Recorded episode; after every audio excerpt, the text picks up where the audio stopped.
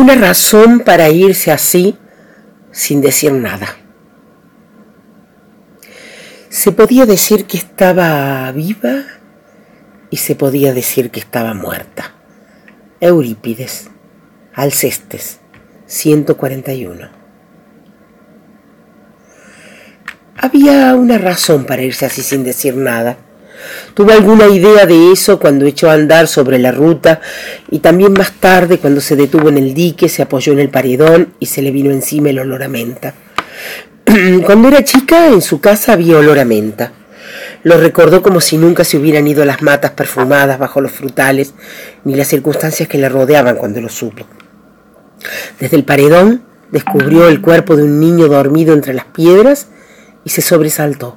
Próximo a él un hombre pescaba. Ella lo vio girando la mano sobre el carrete para recoger el sedal y encontró vivo todavía en la memoria un gesto de su padre, los días lejanos en el delta, la caña lanzada al río inmóvil apenas antes del sacudón en el agua, del estremecimiento que sobreviene a la quietud. El hombre desenganchó el pez y lo tiró cerca del niño. Ella no pudo precisar el tiempo que estuvo mirando el agua, el pez, el niño que parecía muerto, hasta que dejó que le naciera el impulso de volver al auto. Se detuvo en Cerritos a tomar algo. El mozo, un muchacho casi imberbe, llevaba un Cristo en la oreja. En su casa tenían obsesión por los crucifijos. Su madre había empezado a comprarlos cuando su hermanita nació.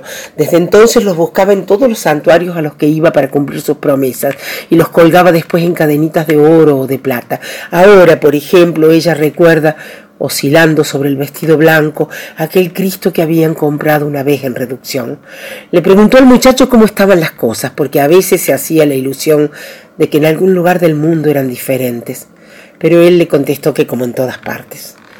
Terminó la cerveza y subió al toalé. Al salir vio otra vez al mozo. Renegaba con la puerta del baño de hombres. Dijo que alguien había quedado encerrado, que podría darse el caso de que estuviera desmayado o incluso muerto. Por más que lo intentaba no logró abrir la puerta. Llamó a un vecino y tuvieron que romper la cerradura. Entonces vio las plantas, los manchones de margaritas recién regados y la gata que aullaba sobre la tapia.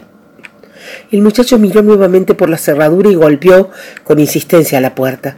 Después pareció comprender que no tenía respuesta y dijo que era necesario llamar a un médico. Le pidió que lo ayudara a conseguir uno, porque era probable que el hombre que había quedado encerrado estuviera desmayado o muerto, y dijo también que necesitarían a un cerrajero. No hicieron falta médicos ni cerrajeros, porque abrió ella la puerta y caminó hasta el fondo y vio el árbol y en el árbol los frutos. El mozo hizo todavía otro intento. Forzó la cerradura y el Cristo que tenía en la oreja tambaleó. Aquella cosa también tambaleaba. Pendía horrible como un objeto de mal gusto, un objeto demasiado grande en una casa. La ambulancia llegó antes que el cerrajero y ella tuvo que pedir al médico y a los camilleros que rompieran la puerta para sacar al hombre, como si se tratara de buscar ayuda para una persona querida, como si el que estaba adentro, muerto o tal vez boqueando en el piso, también tuviera algo que ver con ella. De pronto se sintió ridícula en ese bar, con esa gente, y se escabulló. Entró en la autopista cuando empezaba el informativo, entonces apagó la radio para pensar a qué sitio iría. No sabía dónde ir. Caminó sin rumbo durante horas hasta que la encontraron. Tenía trece años y necesitaba los suyos más que nadie en el mundo. No había razones para que las cosas hubieran sucedido así. La razón, se dijo, es como un vidrio que estalla ante los ojos y solo quedan fragmentos, millones de fragmentos, cada uno guardando su pedacito de verdad. No había andado veinte kilómetros cuando vio un grupo de personas y un bulto al costado de la ruta. Vaciló entre detenerse y seguir hasta que los tuvo encima. Entonces dio marcha atrás para preguntar si necesitaban algo. Le contestaron que no y ella se quedó mirando al hombre que estaba en el suelo y que tenía, le pareció, los pies demasiado chicos para su tamaño. Una mujer dijo que todos los días moría alguno, que ya estaban acostumbrados. Ella no, pensó. Ella no se había acostumbrado, aunque hubieran pasado años. Estuvo a punto de preguntar qué había ocurrido, si había sido un accidente, pero los ojos de la mujer la desalentaron. También la había desalentado la gata, una sentencia escrita sobre el muro y los vivos ojos de su padre. Después, pero eso fue mucho después, ella reconoció los indicios de lo que había sucedido. Habían estado ahí exhibiéndose groseramente en la rutina de sus vidas, palabras que parecían haber sido dichas al azar, gestos que no tenían razón de ser y sobre todo esa foto que su madre le había dado cuando ella era una niña, una foto de familia donde la madre estaba entre las hijas con una frase de Rilke a los pies. Escrito está que has de guiar a muchas hacia la soledad. En ese tiempo ella no sabía quién era Rilke, ni entendía el significado de la frase que la perseguiría durante años. No hace mucho, ya ni recuerda dónde, leyó unas palabras. En las cosas esenciales, unidad. En las no esenciales, libertad. Y en todas las cosas, caridad. Y pensó que nadie había tenido caridad para con ella. Al menos no la había tenido su madre. Pero tal vez no se trataba de eso. Tal vez era su madre la que había estado pidiendo caridad y ella era la que no había podido brindársela. En estos días esa frase la persigue. Toma formas, mutaciones diversas, hasta ser lo que es. Un pedido de auxilio que ella hace tantos años después de sucedido aquello. El auto hace un ruido extraño, debiera prestar atención para poder explicarle un mecánico, pero le es imposible concentrarse. Se le aparece la llave, esa puerta, la dificultad para abrirla, la gente agolpándose, esa desesperación que ya no se le irá. Paró a almorzar en Carrizales, algo rápido porque tenía necesidad de lanzarse nuevamente a la ruta.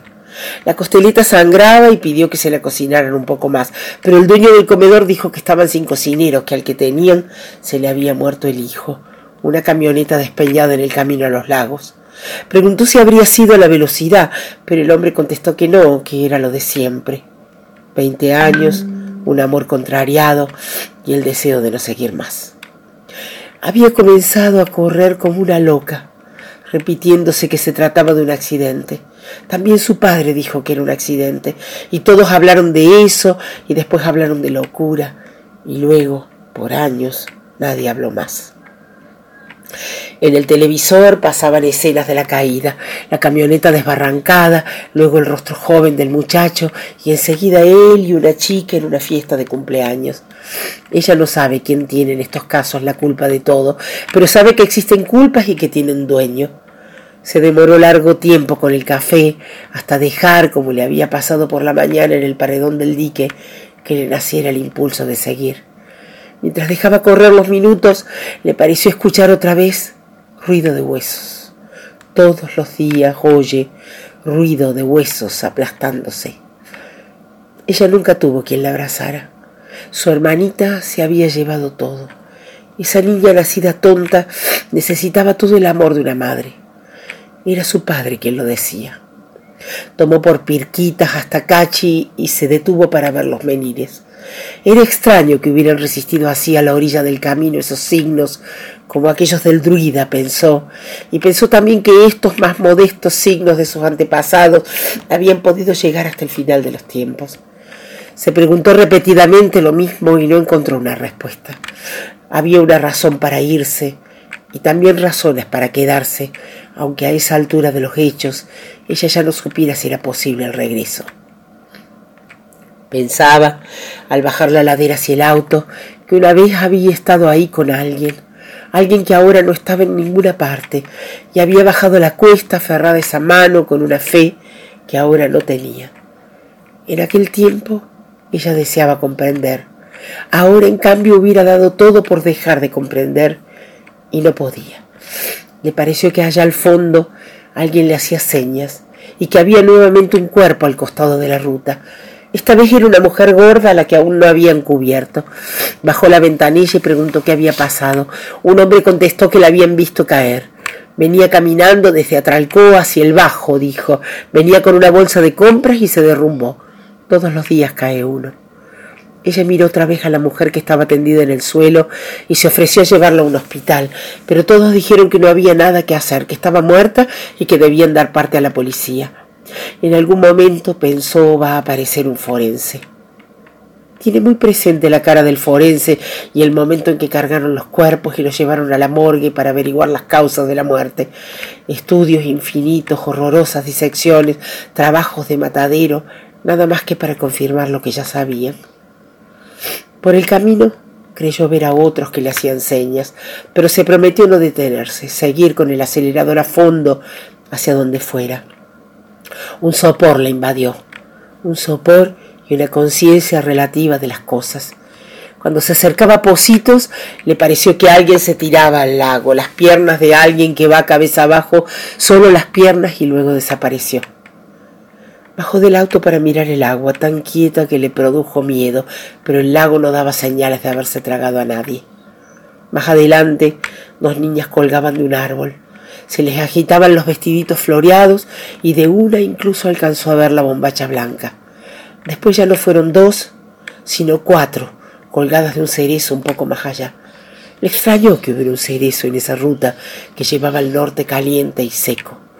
Luego vio otros árboles, cada vez más árboles frutales de zonas frías, coníferas que era imposible que crecieran allí, algunas plantas de especies extrañas y otras de ninguna especie, y en todas había niñas y mujeres ahorcadas, como su madre aquella vez, su madre con un vestido blanco de fiesta, todas colgando de los árboles como colgaba del nogal su hermanita con los ojos abiertos, las dos pendiendo de las ramas como objetos demasiado grandes para sus ojos. Eran tantos los muertos que veía por todas partes que no supo hacia dónde seguir, por qué camino. No se necesita ayuda para morir, pensó. Solo su hermana tonta había necesitado la ayuda de su madre. Ella no necesitaría a nadie en el sitio donde iba, porque ahora sabía dónde iba. Miró la luna brutal, sangrienta que aparecía y siguió mirando más allá de toda razón, hasta que en la última curva, antes de salir a la llanura, cayó al vacío. Al vacío, perdón. Les he leído una razón para irse así sin decir nada de mi libro de cuentos Cacería soy María Teresa Andrueto.